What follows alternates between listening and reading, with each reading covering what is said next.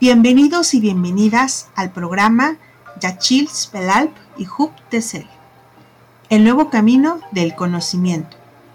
Este episodio forma parte del programa de formación para colectivos productivos de las comunidades indígenas celtales de la zona selva del estado de Chiapas.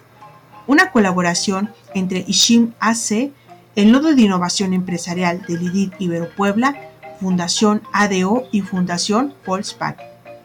Con este programa buscamos contribuir al desarrollo de capacidades comunitarias desde sus propios valores, para que generen alternativas de autogestión y vida digna, mediante la formación en la modalidad de microlearning.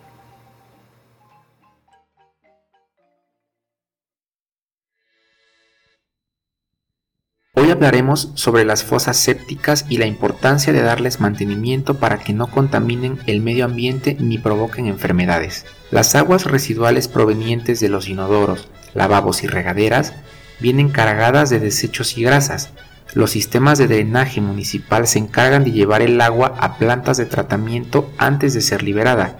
Sin embargo, muchos hogares no están conectados a esta red de drenaje por lo que las aguas residuales de estos son simplemente vertidas al ambiente, ya sea en sumideros o directo a los ríos. Como hemos revisado en las lecciones sobre contaminación y aguas grises, vertir el agua sin tratamiento es fuente de contaminación del agua, de la tierra y hasta del aire. Las aguas residuales tienen mucha materia orgánica, la cual sirve de alimento para bacterias y microorganismos, permitiendo que broten y volviéndose focos de infección.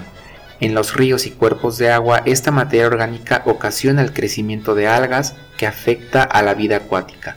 Por otro lado, las aguas residuales tienen una carga importante de bacterias fecales, las cuales son los principales causantes de enfermedades e infecciones estomacales. Para disminuir este problema, podemos usar las fosas sépticas, que son un sistema de tratamiento de aguas residuales para el hogar.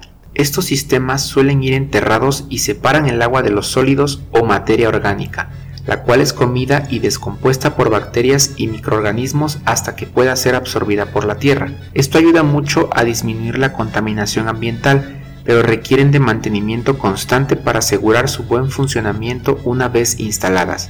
Recuerda, cuidar la casa común es cuidar tu salud y la de las generaciones que vendrán. Hasta la próxima.